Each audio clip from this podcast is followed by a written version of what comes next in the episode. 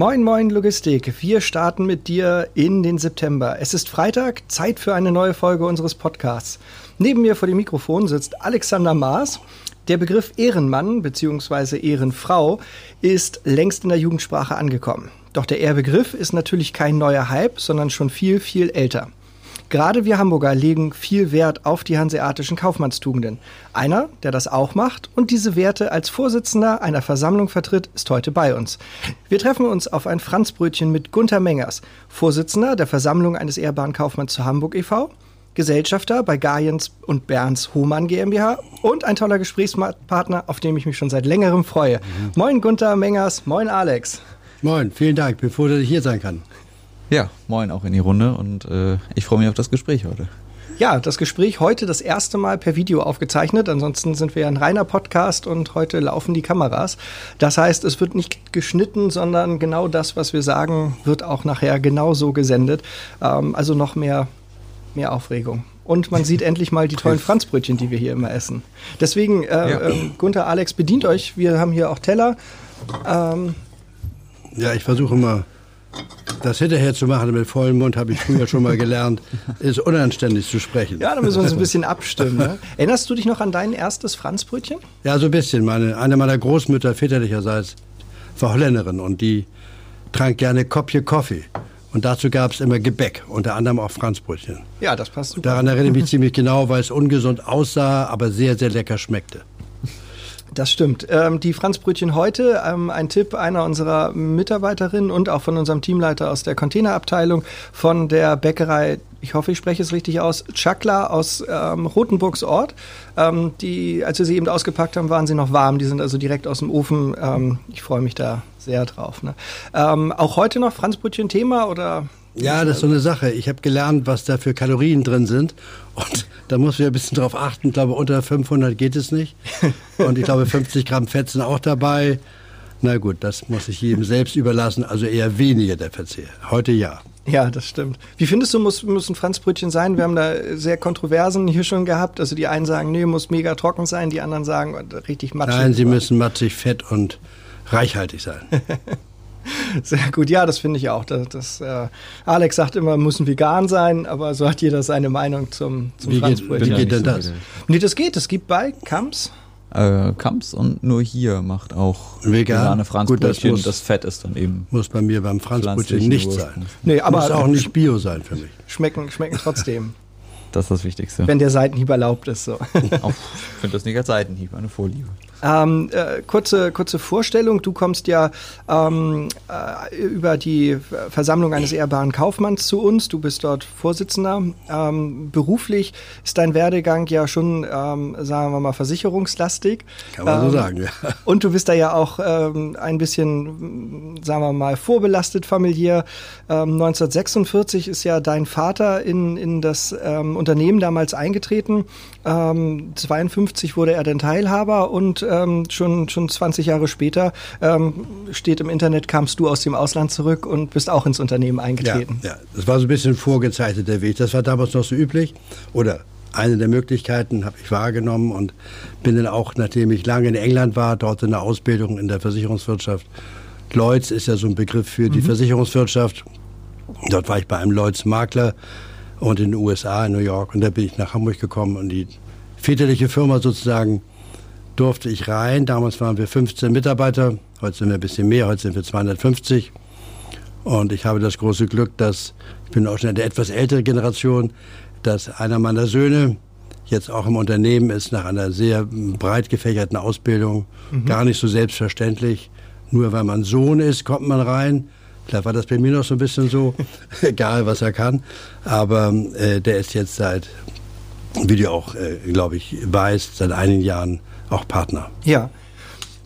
Ist das ein schönes Gefühl, wenn, wenn die eigene Familie so eng mit dem Unternehmen verflochten ist und auch der, der Sohn ähm, ähm, Lust und Motivation dafür zu, verspürt? Ja, im Ergebnis ja. Es dauert lange, bis es soweit ist, weil man natürlich den Kindern, ich habe drei Söhne, die Chance geben will, muss, selbstverständlich, mhm. dass auch so sieht, dass sie sich frei entscheiden können. So ein bisschen schubst man hier und da. Und wenn das dann gelingt, ist es natürlich für ein Unternehmen wir nennen das so ein bisschen traditionell Familienunternehmen. Mhm. Natürlich eine sehr gute Sache und deswegen bin ich sehr froh und auch stolz.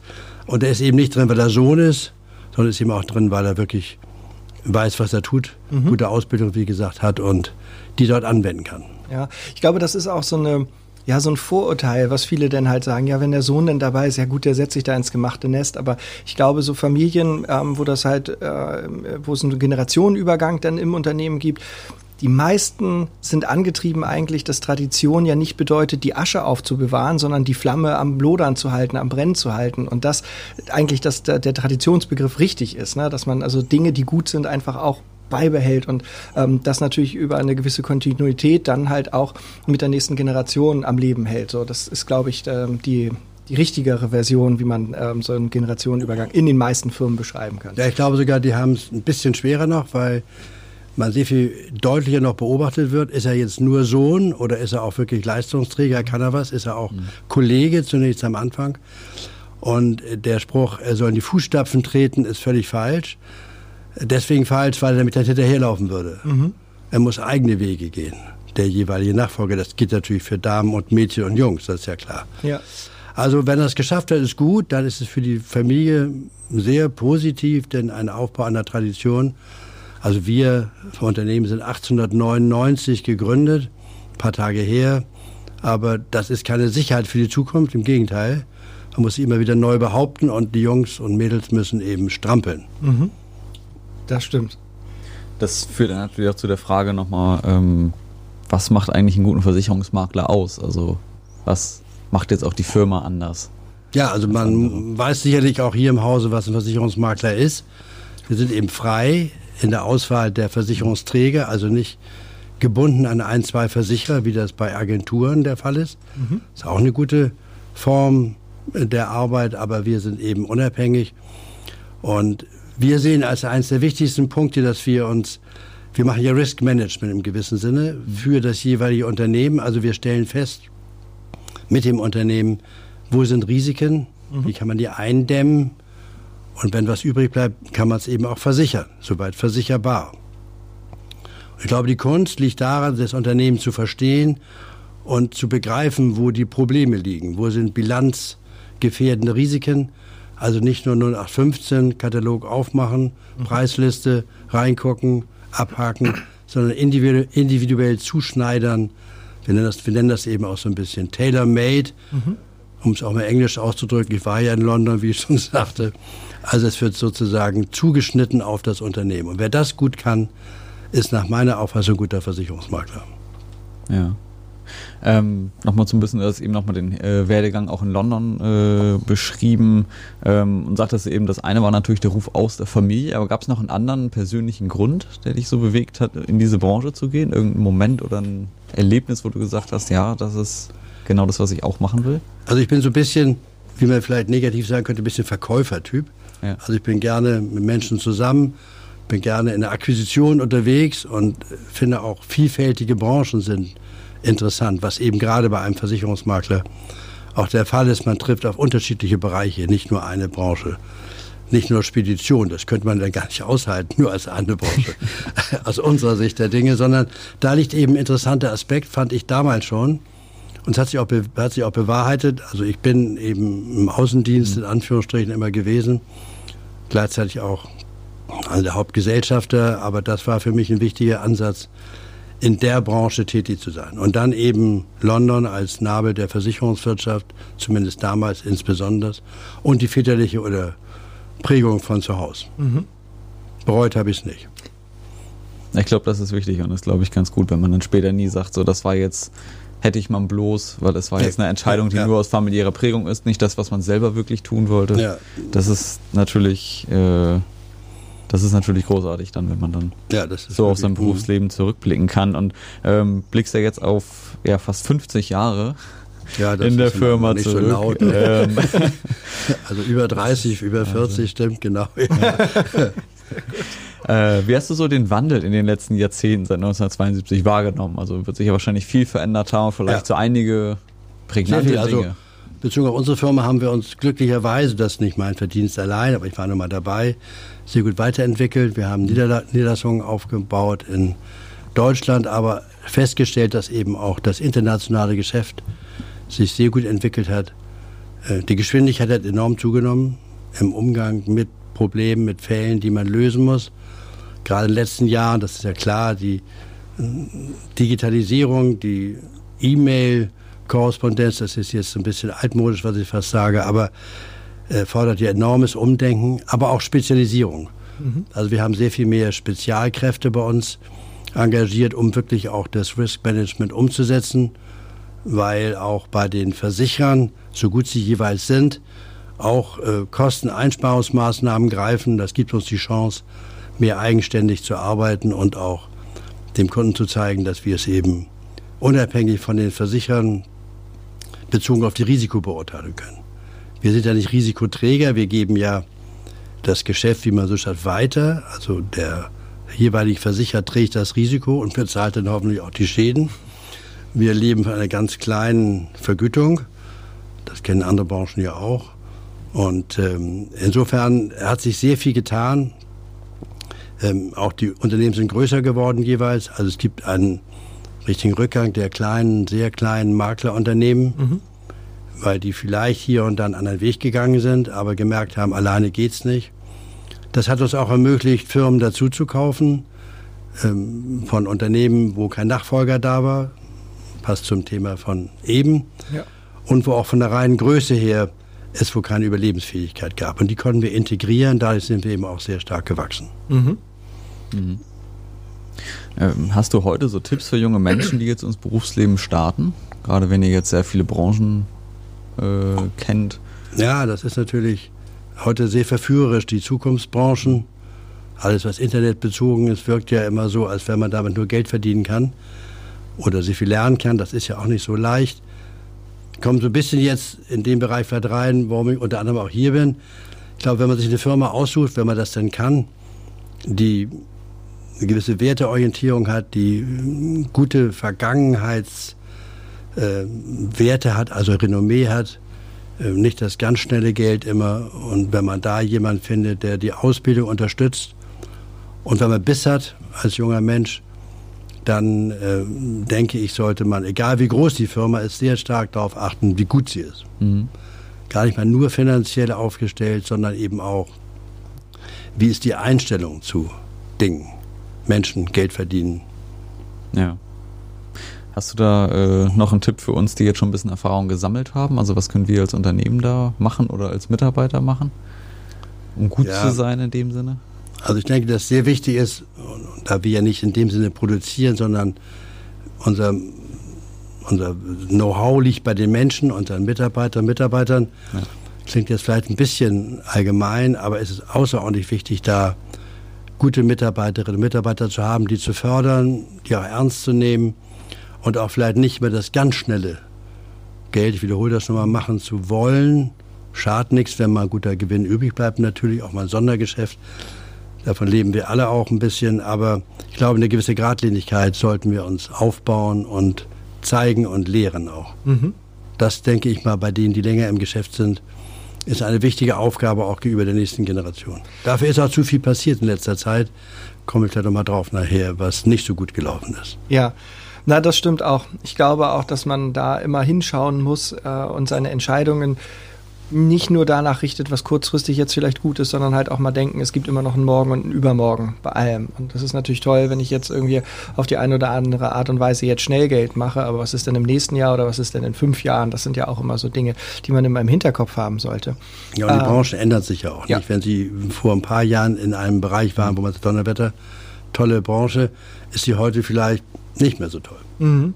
Und das passt ja auch nicht so zum Geiste des Ausprobierens dann. Also ganz viel wird ja auch heute davon gesprochen, wenn man sich transformiert, dass man auch Dinge ausprobiert. Und da ist es ja auch nur logisch, dass man das halt für die Zukunft tut und dabei auch mal Gewinn auf der Strecke ein Stück weit bleiben kann, indem man eben eher in die Entwicklung der Mitarbeiter ja ganz besonders im Dienstleistungsbereich dann auch ja. äh, zum Beispiel investiert. Und da gibt es auch sehr unterschiedliche Auffassungen. Die einen, wenn man jemanden, habe ich mehrfach glücklicherweise machen können, bei uns verabschiedet hat, 30 oder 40 Jahre Tätigkeit. Mhm dann kommt unterschiedliche Meinungen, oh Gott, wie langweiliger äh, Werdegang, nicht bei einem oder vielleicht zwei Unternehmen nur, ist ja trostlos, keine Ideen. Das ist sehr unterschiedlich zu beurteilen. Mhm. Es gibt das Job-Hopping, wie wir alle wissen. Ja. Manchmal geht es dann ums Geld. Und irgendwann kommt die Erkenntnis, naja, also das Gras ist bei nebenan meist grüner, es sieht grüner aus, ist es aber nicht. Mhm. Ja, das sind so Erfahrungen, die, glaube ich, ganz, ganz viele machen müssen.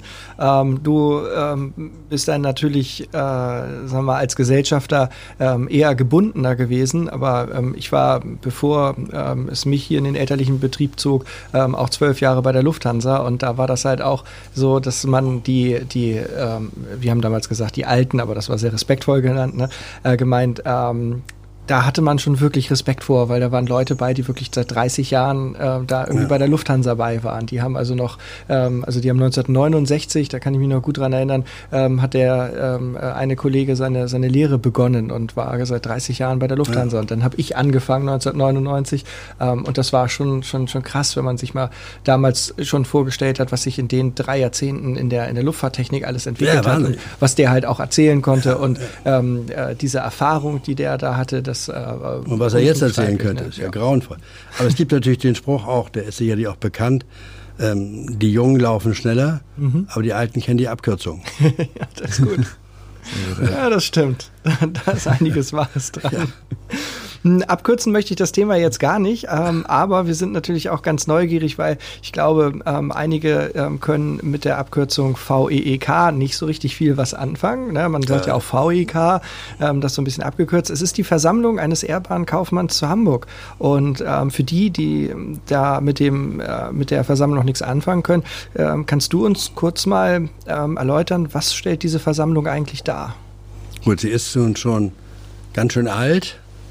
Da gingen sie wie alle junge Leute hier, auch ich. Sie ist also vor 503 Jahren, 1517 gegründet, mal von hanseatischen Kaufleuten. Es gab ja häufig den Gedanken, dass man sich zusammentut, um Dinge zu besprechen, um Dinge ähm, zu organisieren, um zu lernen, um sich auch abzusichern gegen den damals ja noch sehr rauen Handel. Der ist ja heute zwar auch rau, aber damals eben auch. War das die Grundlage für diese Vereinigung? Ähm, die dann sehr lange bestanden hat oder nach wie vor besteht und ähm, sich sehr kontinuierlich auch durch die Voraussetzung, dass man eben Zuverlässigkeit, Handschlag, Werteorientierung als Mittelpunkt nimmt, gehalten hat. Ähm, für Hamburg insofern wichtig, als wir 1665 damals die Kommerz, ähm, also die Kommerzdeputation gegründet haben. Das ist die Vorgänger der Handelskammer. Mhm. Unsere heutige Handelskammer ist also mal von der Versammlung eines ehrbaren Kaufmanns gegründet worden. Und das Interessante war, dass auch die Mitglieder der, des ehrbaren Kaufmanns die äh, Repräsentanten der Handelskammer gewählt haben. Das war natürlich insofern ganz interessant, als es in Hamburg in den letzten Jahren da ein bisschen Unruhe gab zusammen mit der Handelskammer. Heute ist die Wahl der Handelskammer des Plenums wird durch die Mitglieder der Handelskammer vorgenommen. Ja, aber es hat sich eben gehalten und wir haben eine Zeit lang auch so ein bisschen ruhiges Leben geführt, sind wenig nach außen in Erscheinung getreten, aber mit dem Jubiläum 500 Jahre, vor drei Jahren hatten wir eine Chance, uns immer mehr, etwas mehr der Öffentlichkeit zu präsentieren und haben das auch mit einem neuen Vorstand, mit einem veränderten, einer veränderten Zusammensetzung im Vorstand dann auch aus unserer Sicht ganz aktiv so gemacht, haben äh, interessante Veranstaltungen gemacht, sind dann auch von dem Senat mehr wahrgenommen worden und gehen sehr zuversichtlich jetzt in die Zukunft, etwas doppelt gemoppelt, aber sind also sehr äh, zukunftsfähig und gucken auch nicht so stark nach hinten, weil wir wirklich unsere Tätigkeit nach vorne gerichtet machen wollen. Und Sie, und du bist ja auch schon seit vielen Jahren Mitglied und auch mhm. aktiv dabei, was ja auch das heutige äh, Treffen hier sehr gut unterstreicht.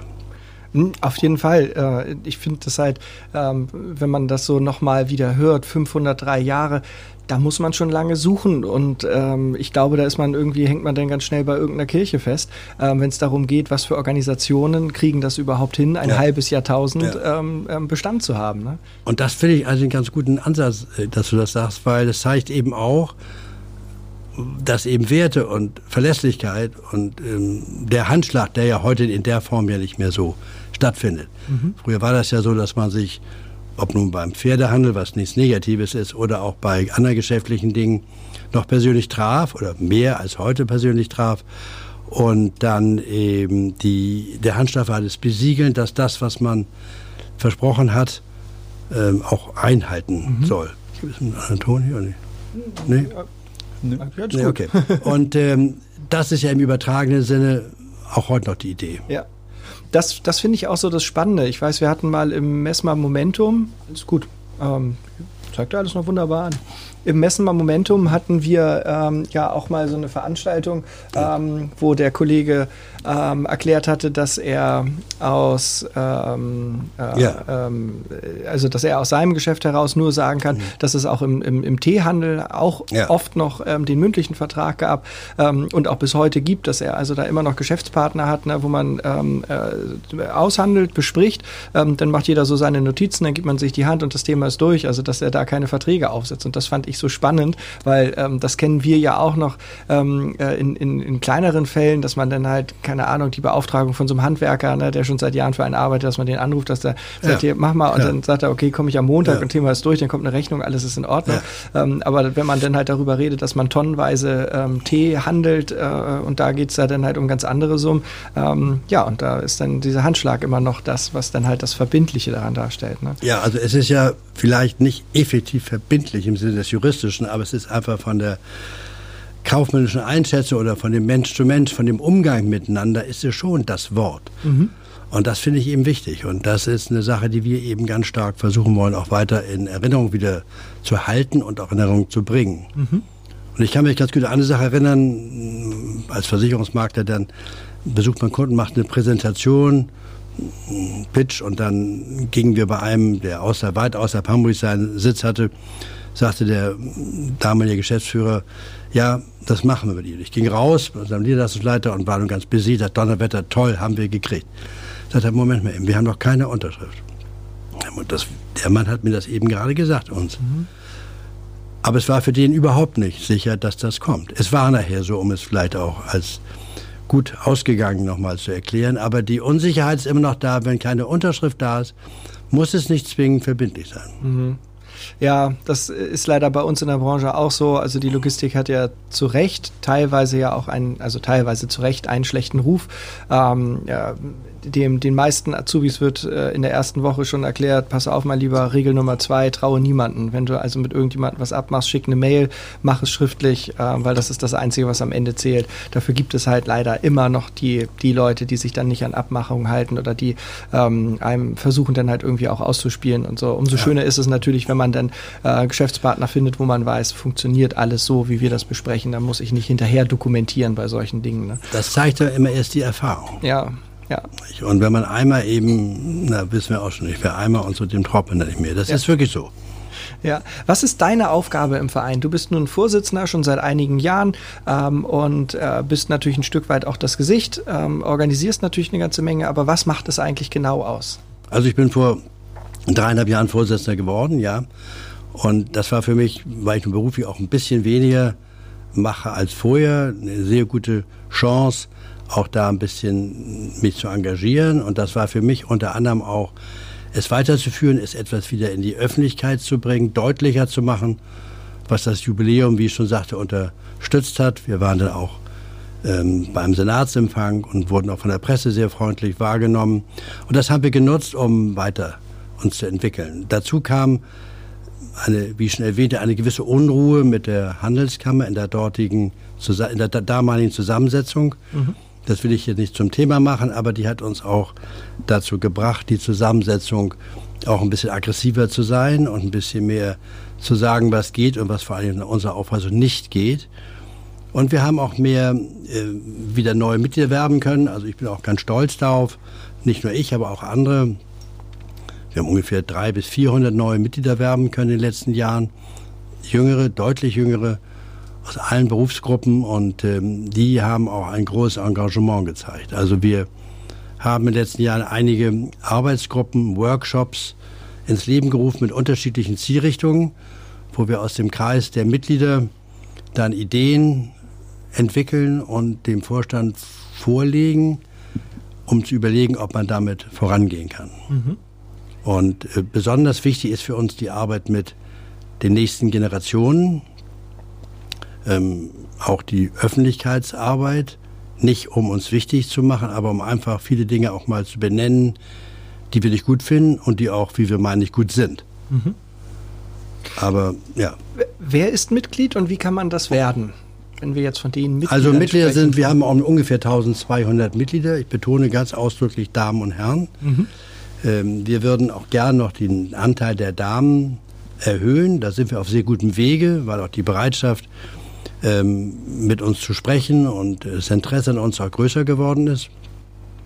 Mitglied kann jeder werden, der in einem kaufmännischen Beruf eine Führungsaufgabe hat, das heißt Personalverantwortung oder auch Fach- und Sachverantwortung.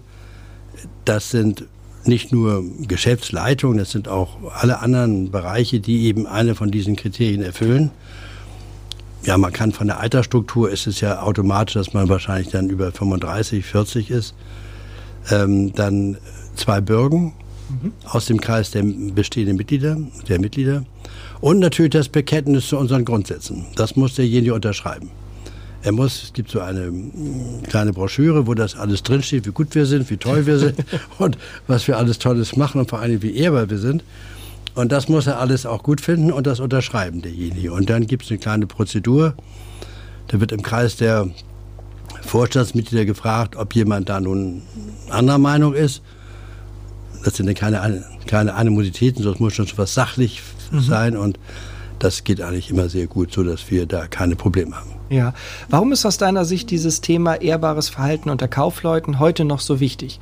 Könnte ja meinen, es ist doch eigentlich selbstverständlich. Trotz alledem ähm, merken wir ja auch, dass ähm, wir in der heutigen Gesellschaft äh, das leider nicht immer so als selbstverständlich nehmen. Wenn das schon zum Jugendwort wird, Ehrenmann, dann bedeutet das, das ist ja ähm, was Besonderes, was man ähm, erwähnen sollte.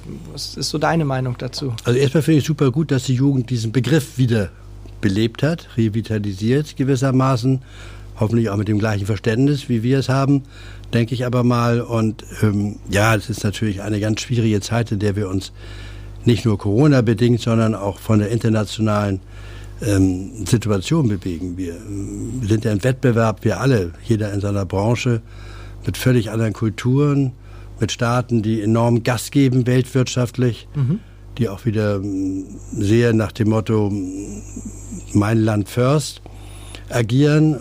Äh, das macht natürlich auch Unterschiede in der Beurteilung der Menschen. Was ist eigentlich Ehrbarkeit? Mhm. Ist Ehrbarkeit, mein Wort zu halten? Wem gegenüber muss ich ehrbar sein? Meiner Firma, mir selbst? Also wenn es eine bessere Chance gibt, kann ich doch was anderes machen schnell. Wenn ich gestern Ja gesagt sage ich heute vielleicht Nein. Mhm.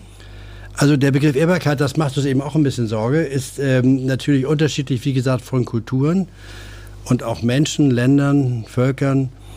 Ich will das jetzt gar nicht mit Namen belegen, aber man weiß ja so ein bisschen, wohin die Richtung geht vielleicht. Und deswegen ist natürlich auch dann, wenn man sich immer nur ehrbar verhält und der andere macht andauernd das Geschäft, die Beibehaltung dieser sogenannten werteorientierten Verhaltensform natürlich sehr schwierig. Das sehen wir auch so. Mhm. Das sehe ich auch bei mir in der Firma so. Wenn da mal ein Wettbewerb und wenn wir vielleicht mal ein bisschen flinker sein wollen, dann muss man auch mal vielleicht mal ähm, so einen kleinen Holperstein im Weg wegräumen. Ähm, aber grundsätzlich ist eben Anstand und ähm, auch Werteorientierung ist nichts Altmodisches. Das wird immer Bestand haben. Und ich ja. glaube eben, wenn ich noch eine Ergänzung, weil das natürlich. mir bisschen am Herzen immer liegt, auch wiederum ohne Namen zu nennen natürlich, was wir in den letzten Jahren so erlebt haben mit großen Unternehmen, die ja doch interessante Varianten da erfunden haben, um dem Kunden zu erklären, wie gut die Produkte sind, mhm. das ist natürlich schon ein Thema, nicht? Wenn man sich als junger Mann und junger Mensch, Frauen natürlich genauso, Mädchen, das anguckt, sagt, guck mal, die kommen ja auch eigentlich ganz gut weg, die meisten derjenigen, die da vielleicht mal genickt haben, das so zu machen. Das ist schwer zu erklären. Mhm. Und insofern ähm, auch ein Unternehmen, was wir jetzt ja, den Namen kann ich nennen, Wirecard ist ja auch nicht gerade nun eine ähm, Ikone des Anstands im Augenblick. Nicht? Schön ausgedrückt. Ja, ja, das sind natürlich einzelne Personen, das weiß ich. Man ja. soll das nie verallgemeinern. Ja. Aber es ballt sich so ein bisschen was an so negativen Dingen. Nicht? Und ja. auch die Führer großer Nationen sind ja auch nicht bange, da sich durchzusetzen. Ja, Ja, das stimmt. Und ich glaube, am, am, Ende ist das alles auch eine große Frage des Vertrauens, weil äh, Leute, die, die so agieren, die verspielen das Vertrauen. Das heißt also, da ist äh, überhaupt kein Interesse an langfristigen Entwicklungen oder langfristigen Beziehungen, ähm, sonst kann man sich so nicht verhalten. Ich glaube, man kann das halt auch so ein bisschen so formulieren. Will man langfristig mit Menschen zusammenarbeiten, kommt man um ehrbares Verhalten gar nicht herum, weil man immer wieder auf dem Prüfstand steht und man wird immer wieder ja. natürlich auch daran gemessen, ob die Zusammenarbeit noch so ist, wie sie halt auch vereinbart war. Und deswegen ähm, glaube ich schon, dass da gewisse Werte allen gut tut. Mal ganz davon abgesehen, dass meine Mutter mir auch immer gesagt hat, ne, ähm, was du nicht willst, was man dir tut, das fügt auch keinem anderen ja, zu. Ne? Also, da ist ja auch was dran. Und ja. ich bin auch da, sind wir auch richtig froh darüber, dass eben die Jugend jetzt nicht nur von dem Begriff des Ehrenmannes, der Ehrenfrau, auch wir sehen das als Renaissance der Werte. Wir werden immer mehr darauf angesprochen und wir gehen auch in Berufsschulen kriegen Umfänge. Wir sind mit den, von der Handelskammer mit den Wirtschaftsjunioren zusammen. Wir sind auch mit anderen jüngeren Gruppen zusammen, insbesondere auch mit Start-ups neuerdings. Da sind wir sehr, sehr interessiert und auch sehr engagiert. Und wir hören immer wieder raus, und das ist, glaube ich, auch nicht, um uns nun gegenüber nett zu sein, dass man doch sich wieder mehr auf Werte und Werte orientiert. Ähm, das ist nicht ganz einfach, aber eine gute Sache. Mhm. Ja, das glaube ich auch. Und das, das ist auch unsere Aufgabe. Darin sehen wir auch die Aufgabe. Man kann ja fragen, wozu gibt es überhaupt diese Vereinigung, Versammlung als Ehrbaren Kaufmanns, VEK? Ja, weil wir das eben rüberbringen wollen, die Message. Mhm. Ja. Äh, jetzt haben wir ja ganz viel so über den, äh, den Begriff Ehre auch gesprochen, auch äh, gesagt, dass das eben auch ganz eng was mit Werten zu tun hat. Was, wie definierst du ehrbares Verhalten für dich so ganz konkret? Hast du da eine Definition also oder Werte, die Nee, das ist also, Rolle ja, wir haben natürlich dafür Begriffe, die ja. wir auch gerne verwenden, verwenden. Aber eigentlich ist so ganz einfach, finde ich, wenn man ganz ehrlich ist. Da braucht man auch gar nicht beim ehrbaren Kaufmann Mitglied zu sein. Schön wäre es natürlich, wenn es passt. Ja. Aber ähm, ist einfach, dass man sich zuverlässig verhält, hm. dass man sein Wort hält, dass man auch Anstand hat, was immer Anstand heißt. Aber ich glaube, das hat jeder auch ganz gut so in seinem Kopf, was damit gemeint ist. Und dass wir eine gewisse Werteorientierung haben, dass wir also nicht immer nur versuchen, jemanden über den Tisch zu ziehen, dass wir nicht immer nur versuchen, den letzten Groschen, den letzten Cent rauszuholen. Das klingt so ein bisschen vielleicht jetzt äh, sehr äh, heroisch, aber ich meine das auch so, dass man auch längerfristig denken kann und muss. Hm. Und deswegen glaube ich auch nach wie vor, dass die Unternehmen, was ich vorhin schon mal andeutete, die sich langfristig gut verhalten im Sinne dessen, was wir gerade hier besprechen, auch attraktive Unternehmen sind für junge Leute, für den Nachwuchs, für die Erhaltung einer längerfristigen Tätigkeit und nicht dieses Husch Husch mal eben. Und das ist natürlich nicht ganz einfach, wenn man jedes Vierteljahr als börsennotiertes Unternehmen seine Zahlen rausgeben muss und damit natürlich jedes Mal glänzen möchte. Das ist schwer, das gebe ich zu. Deswegen bin ich auch bei einer Privatfirma. Es ist einfach solche Unternehmen, weil du sagtest ja eben auch, man ist damit auch attraktiv. Also es gibt ja auch überhaupt, äh, wenn es um äh, den Gewinn junger Leute geht, äh, geht es ja auch ganz oft um äh, diese Wertediskussion, auch was so die Sinnhaftigkeit der Arbeit dann anbelangt. Ne? Man will ja eigentlich schon für ein Unternehmen auch arbeiten, was auch zu den eigenen Werten passt, ja. dass vielleicht dieser, ähm, dieser Zwiespalt auch zwischen bin ich eher bei mir selbst gegenüber oder ja. äh, im Sinne der Firma auch, ja. dass der nicht zu groß wird. Ne? Dass das dann zusammenpasst. Insofern, ähm, also ja es ist so, man kann ja sagen, Gott, der hatte anderes gerade nicht gemerkt, dass ich diesen Satz weggelassen habe bei der Bestätigung. Ja, das macht ja ein, zweimal gut gehen, wenn es zu dem Vorteil dessen ist. Ja. Aber irgendwann kommt es raus. Und beim nächsten Mal guckt man diese Notiz oder diesen Auftrag oder was immer es ist, hm. natürlich akribisch durch.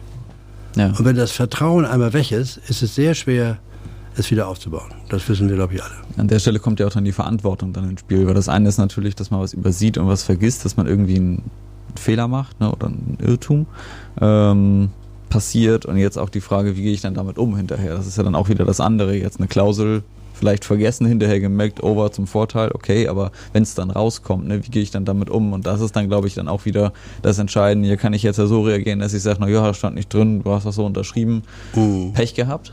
So, ja, oder ist man dann eben auch so, ne, und dann ist es wieder ehrlich dann ja, aber das ist gut, äh, dass, zu sagen, das, ja, da haben wir einen Fehler gemacht. Dass du das sagst, das ja. passt jetzt so ein bisschen, natürlich auch ein bisschen pro Domo hier, auch, muss ich auch sprechen, natürlich auch zu Recht. Mhm.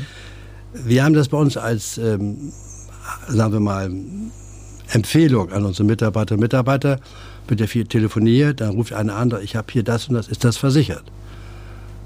Eine normale Frage bei vielen Dingen, nicht? Im geschäftlichen oder privaten, meist geschäftlichen Bereich. Und dann weiß der Mitarbeiter das nicht so genau und geniert sich jetzt zu sagen, weiß ich nicht, und haut eine, eine Antwort raus, die sich später als falsch herausstellt. Hm. Da gibt es die beiden Möglichkeiten. Entweder Augen, Augen zu und durch, wird schon gut gehen, oder aber den Mut haben, den Kunden anzurufen, den Gesprächspartner, und zu sagen, ich habe mich geirrt. Ja. So, das versuchen wir über, das versuchen wir rüberzubringen, weil es wird von beiden Seiten nachher anerkannt. Das ist natürlich nicht ganz leicht, einen Fehler zuzugeben und äh, auch das ist so ein bisschen der Anstand eines Unternehmens und der dort handelnden Personen. Ja. Oder in dem Fall dann eben vielleicht auch so offen zu sein, zu sagen, weiß ich nicht, aber ich krieg's raus. Ja. Und dann äh, melde ich mich wieder genau. mit einer Antwort, weil ich es jetzt ad hoc nicht weiß. Gerade genau. bei steigender Komplexität, das wird alles komplizierter, man hat mehr Spezialisten. Es ist wahrscheinlich auch schwieriger, solche ja. Versicherungsprodukte Unternehmen da dann auch den Überblick zu behalten. Ne? Und dann die Schnelligkeit der E-Mail, die wir alle kennen, nicht nach dem Motto, ich habe ja. Ihnen doch von einer halben Stunde E-Mail geschickt, sind Sie nicht da? ja, es ist nun mal so. Und sitzt man im Auto, dann haut man eine Antwort raus, entschuldigt, was ich so sage, und hinterher merkt man, naja, so ganz gut war die auch nicht. Hm. Ergeben sich dann auch Chancen in der digitalen Zeit für das Thema Ehre?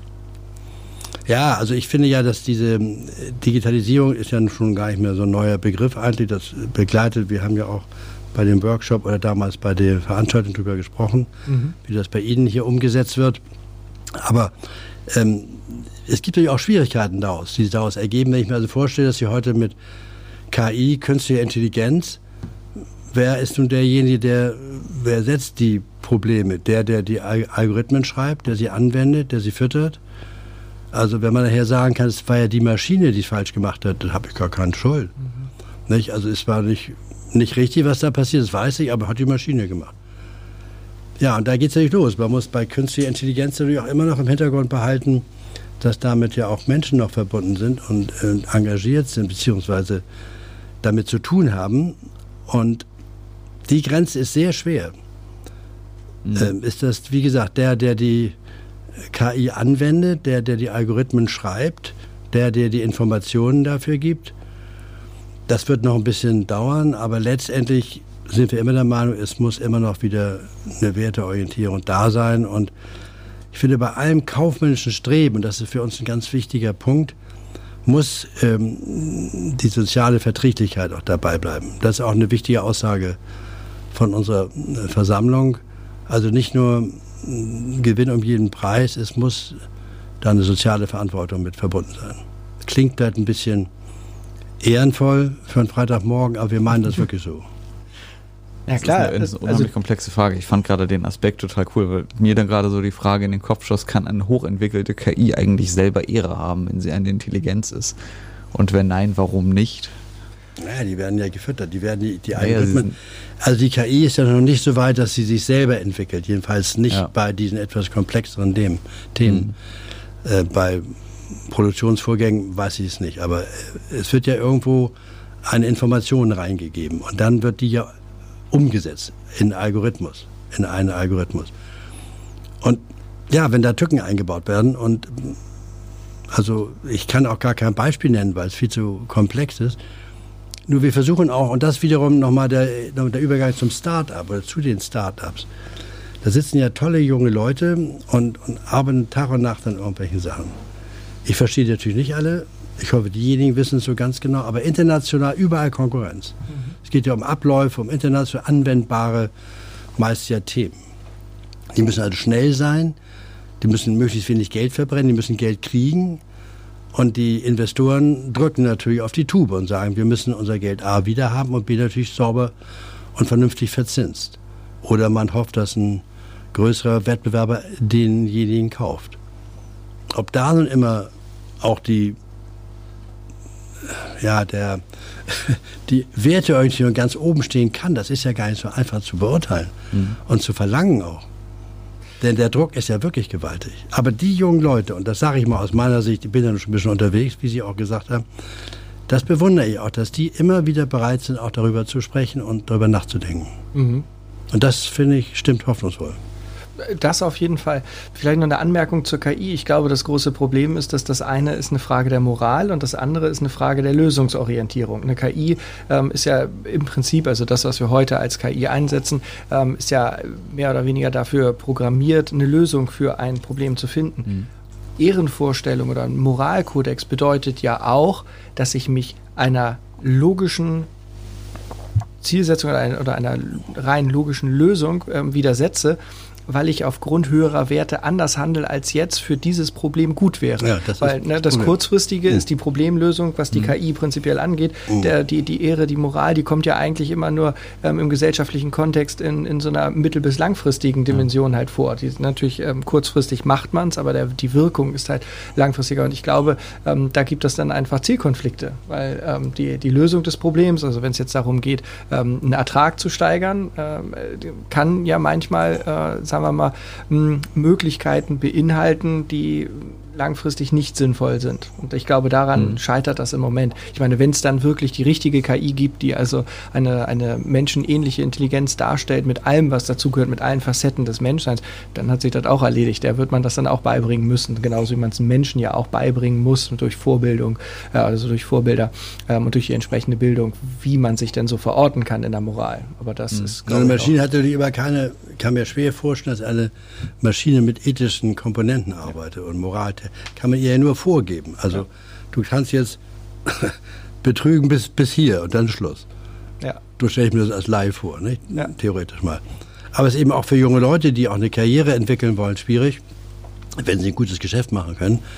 Im Hinterkopf dieses Gefühl schon haben, also ganz sauber ist das ja nicht. nicht? Mhm. Aber ich würde schon ganz gern bei der nächsten Runde zeigen, dass ich was Gutes gemacht habe aus Sicht der Firma. Und mhm.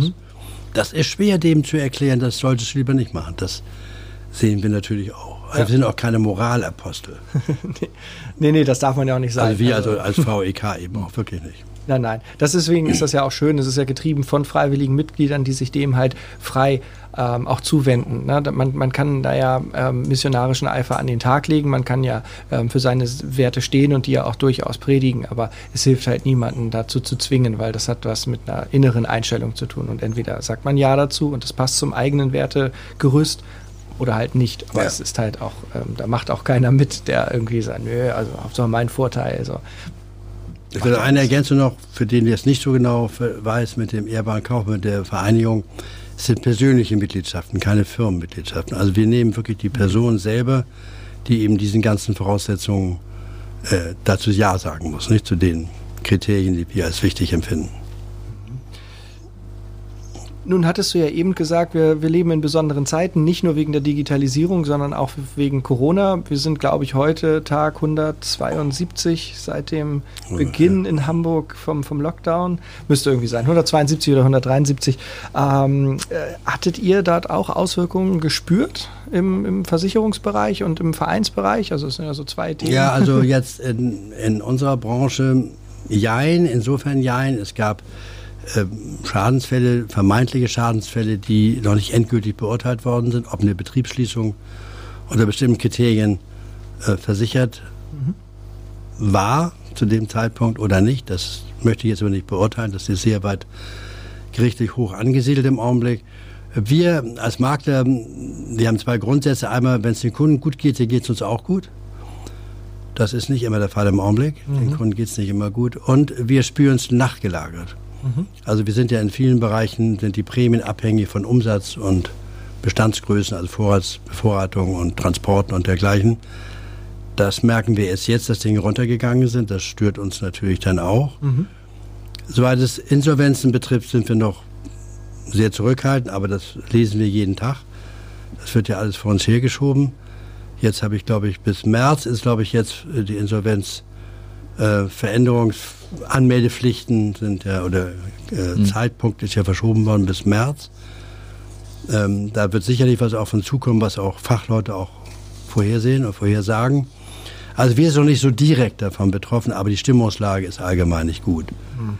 Das hängt auch von den Branchen natürlich ab. Also wenn man mit, brauche ich gar nicht zu erwähnen, Touristik und äh, Catering und dergleichen zu tun hat, das ist natürlich grauenvoll. Nicht? Ja schlimme Schicksale. Ganz grauenvoll. Un unverschuldet von den einzelnen ja. Beteiligten. Das ist halt so, ich meine, wenn man, wenn man irgendwie selbst durch, durch grobes Missmanagement und dadurch, dass man sein, sein Unternehmen vielleicht auch vernachlässigt hat, ne, das ist dann immer noch eine Sache, da kann man dann immer sagen, ja, ja gut, das ist also, aber wenn du eigentlich alles richtig ja. gemacht hast und, ne, dann, und jetzt so abgestraft Und dann wird die Tür zugemacht, das ist eben grauenvoll. Es gibt viele und einige Unternehmen, die auch jetzt doch Insolvenz insolvent gegangen geworden sind, ähm, die waren vorher schon mhm. halbtot.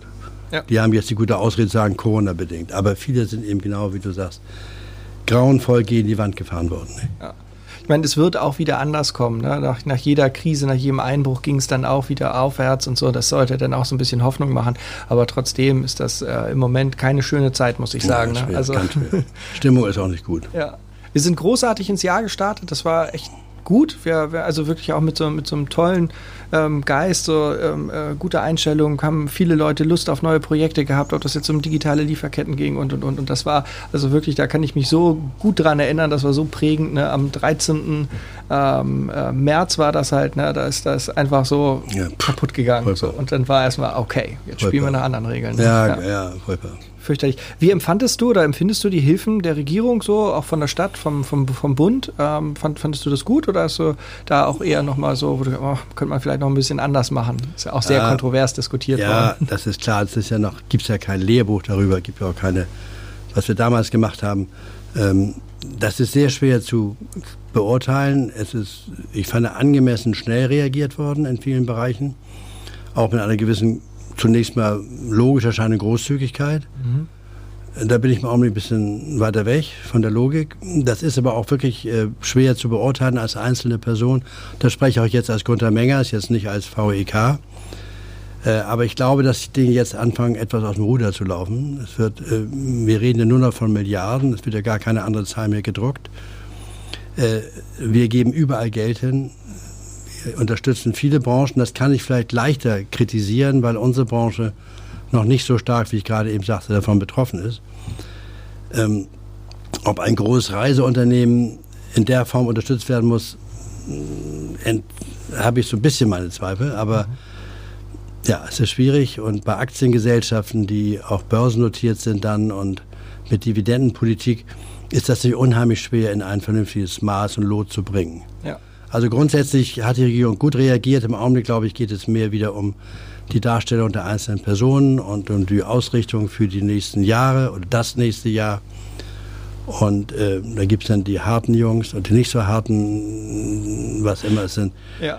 Also ich habe da meine große Skepsis und die größte äh, Bedenken habe ich eben durch diesen enorm zunehmenden Einfluss der äh, Politik auf die Wirtschaft. Mhm.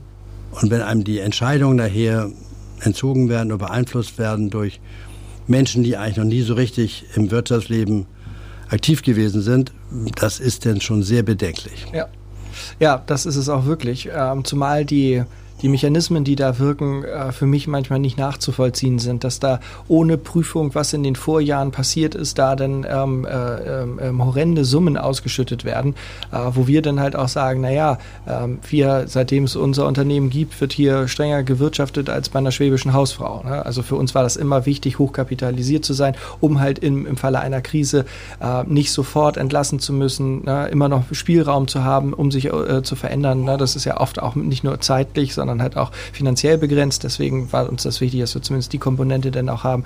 Ja, und am Ende ist das dann halt so, ähm, die Unternehmen, die quasi in den letzten Jahren extrem viel an, an Ausschüttungen vorgenommen haben, ob das für Gesellschafter war oder, oh. oder, oder, ähm, die jetzt quasi nichts auf den Konten haben, ja. die stellen sich hin und sagen, ja, also wir haben hier Liquiditätsengpässe. Ja. Und dass man da dann nicht hingeguckt und dann auch einfach gesagt hat, naja, Freunde, aber wenn ihr euch in den guten Jahren so bedient, das ist euer gutes Recht, aber dann müsst ihr in den schlechten Jahren halt auch damit leben, ja. dass, dass ihr dann halt auch unter Umständen vom Markt verschwindet. Ne? Also es ging natürlich zu schnell, nicht? Die, die Möglichkeiten auch, dass das da, die, die Mitarbeiterzahl, das Know-how ist ja auch gar nicht so in der Form. Da kann man auch vielleicht gar nicht erwarten in den Behörden. Ich finde, dass Hamburg sich da auch, gerade auch ohne jetzt einzelne Personen zu nennen, aber doch die Führung äh, des Senats, der, die dafür verantwortlich sehr gut verhalten haben, sehr ruhig, besonnen und auch mit angemessenen Reaktionen nicht sich allem angeschlossen haben. Das ist der eine Punkt. Der andere Punkt natürlich auch, dass die der Föderalismus natürlich in diesem Falle schon erhebliche Blüten da ja. treibt. Und ähm, also gut, staatliche Direktlenkung ist auch nicht mehr gut gewesen. Aber hier macht schon jeder jetzt sein kleines Süppchen und guckt sich da vor allen Dingen selber ins Spiegel, glaube ich. Ja. Ja. Da habe ich richtig Respekt davor. Nicht? Weil ich habe gelernt, äh, Erfahrung hat ja auch Nutzen manchmal, dass alles da, wo der Staat die Finger drin hat, nicht immer zwingend positiv verläuft. Ja, ja das stimmt. Also lernt man noch nie, nicht so auf der Uni, aber das ist wirklich so. Nee, aber das Leben ähm, erklärt es einem. Ja, Ja, ich glaube auch, dass das nicht so richtig gut ist. Wobei lobendes Wort, äh, vielleicht an der Stelle auch noch was, was hier die Politik in Hamburg anging, was ich persönlich sehr, sehr gut fand, dass die Opposition halt nicht reflexartig gegen alles angepöbelt hat, sondern da eigentlich auch ja. ähm, äh, mitgezogen hat und da die Rolle als Kontrolleur gut gespielt hat, ohne da jetzt irgendwie zu doll politisch Kapital draus zu schlagen. Also das war so meine Wahrnehmung aus den Monaten. Das fand ich halt auch gut, weil das sieht man auf Bundesebene manchmal ganz anders, ne? wo man dann halt auch denkt, hm, muss jetzt ja nicht so sein, das ist jetzt ja. ja. Und die Koordination, was ich bedenklich finde als medizinische Laie, ist, dass genau genommen äh, Meinungen aus jedem Dorf wahrgenommen und gedruckt werden und dass man eben keine faire Vergleichbarkeit der Zahlen ermöglicht.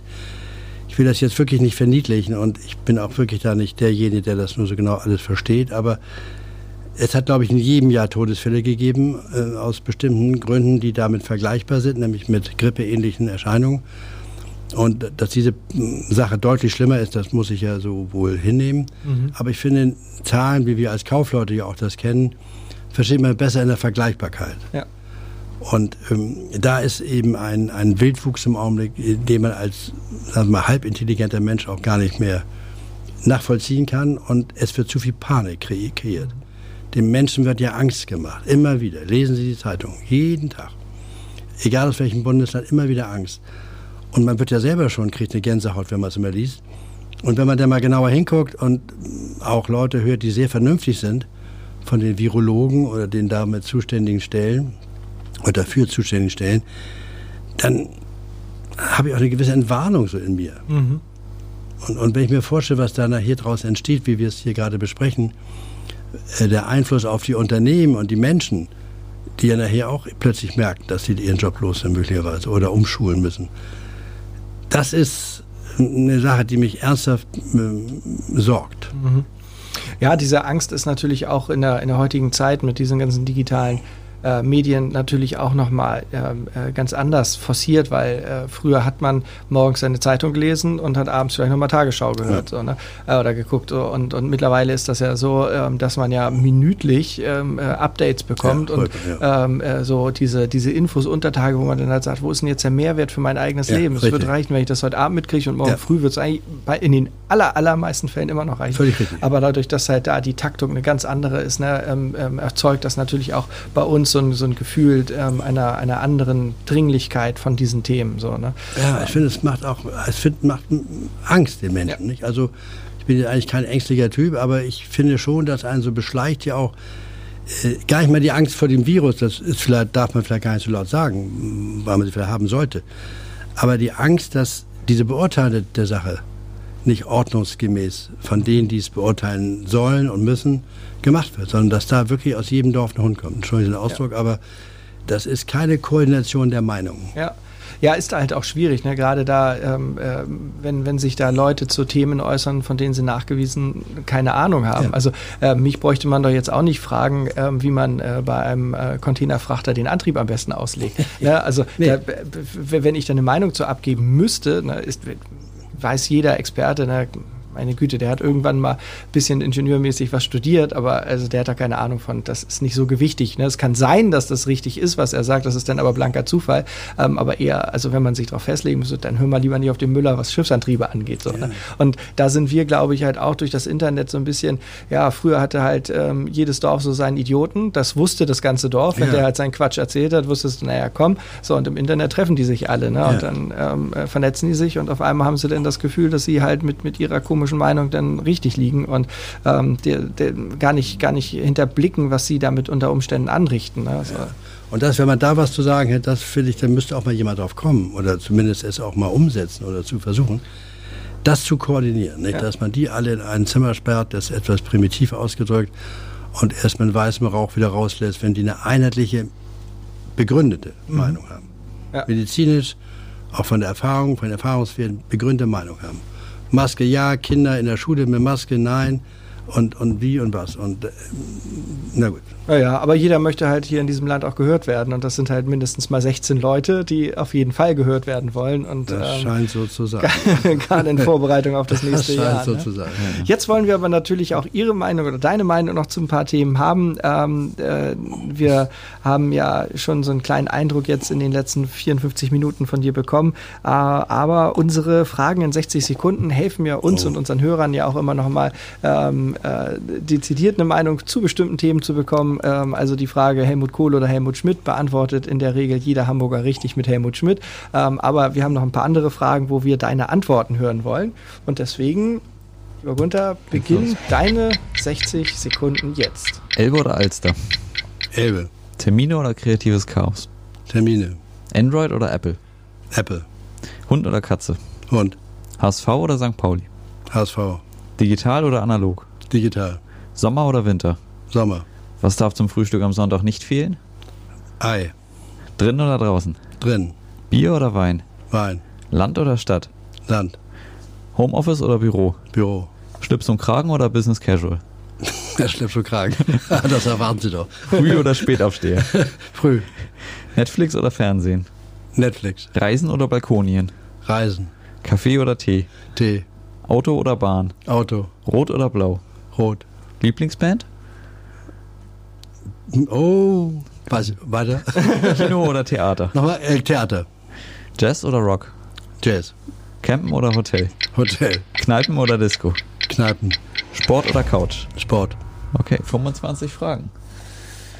Ein gutes Ergebnis. Katapultiert auf den Fünften Platz. Platz mit Eins war, Nadine fa eins war falsch. Eins oder elf. Ver ver We weiter darf Kann man er sagen. ähm, Falsch gibt's gar nicht. ja, mit, äh, zusammen mit Nadine Berra vom Kompetenzzentrum Mittelstand 4.0, also auch aus der unmittelbaren Nachbarschaft, die sitzen da ja auch in der Ja. Handelskammer vorne an, ähm, und äh, Tanja Steen bei uns aus dem Containerteam. Bitte. 25. Von 30?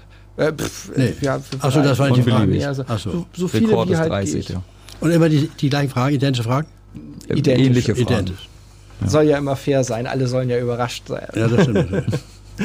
Ja, ähm, vielen Dank, dass du hier warst. Wir haben ähm, spannende Einblicke bekommen, was es ähm, bedeutet, ähm, jahrzehntelang ähm, die, die Wirtschaft mitzubegleiten und halt in einer bestimmten Branche ein ganzes Unternehmen halt auch zu prägen. Ähm, wie es ist, wenn man selbst Nachfolger war und äh, einem nachgefolgt wird, was Ehrbarkeit in der Praxis heute bedeutet, warum das auch für junge Leute noch so wichtig ist, warum wir auch beim Thema Digitalisierung das Thema nicht außer Acht lassen dürfen. Ähm, und großartige Anekdoten. Vielen Dank, Günther, äh, Gunther, dass du hier warst. Ähm, ein kleiner Ausblick auf die nächste Folge. Wir sprechen nächste Woche über ein sehr praktisches Beispiel der Digitalisierung und stellen euch unser neues Live-Portal vor. Wie kann man die Transparenz in der Logistik erhöhen, gemeinsam auf wichtige Informationen zurückgreifen und Aufwände im Transportprozess reduzieren? Das erzählen wir euch am nächsten Freitag. Bleibt entspannt, kommt gut durch die Woche und tschüss. Tschüss, tschüss.